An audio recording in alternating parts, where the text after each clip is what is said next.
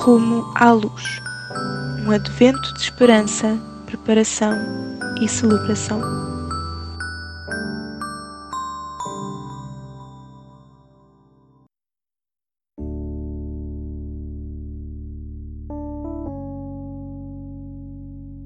Dia 17.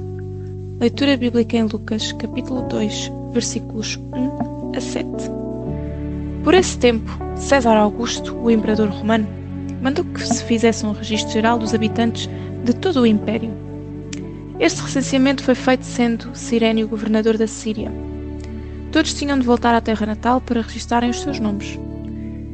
E como José era da descendência real, teve de ir a Belém, na Judeia, a terra natal do rei Davi, desde a cidade de Nazaré, na Galileia.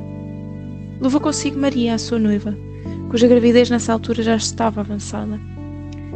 Enquanto ali se encontravam, chegou a hora de dar à luz, e nasceu-lhe o seu primeiro filho, que envolveu em panos e deitou numa manjedoura de um estábulo, onde se viram obrigados a recolher, por não haver lugar na hospedaria. A história passa agora para José e Maria, que deixam Nazaré para fazer o recenseamento em Belém, onde Jesus nasce. Ora, para que tenhas o mesmo tipo de abertura ao plano de Deus, independentemente de onde Ele te levar.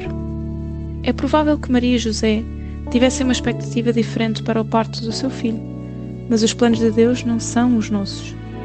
Ora, para estares aberto aos planos de Deus, especialmente quando são diferentes dos teus.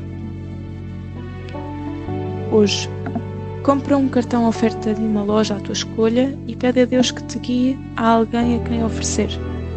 Mantente aberta à orientação de Deus.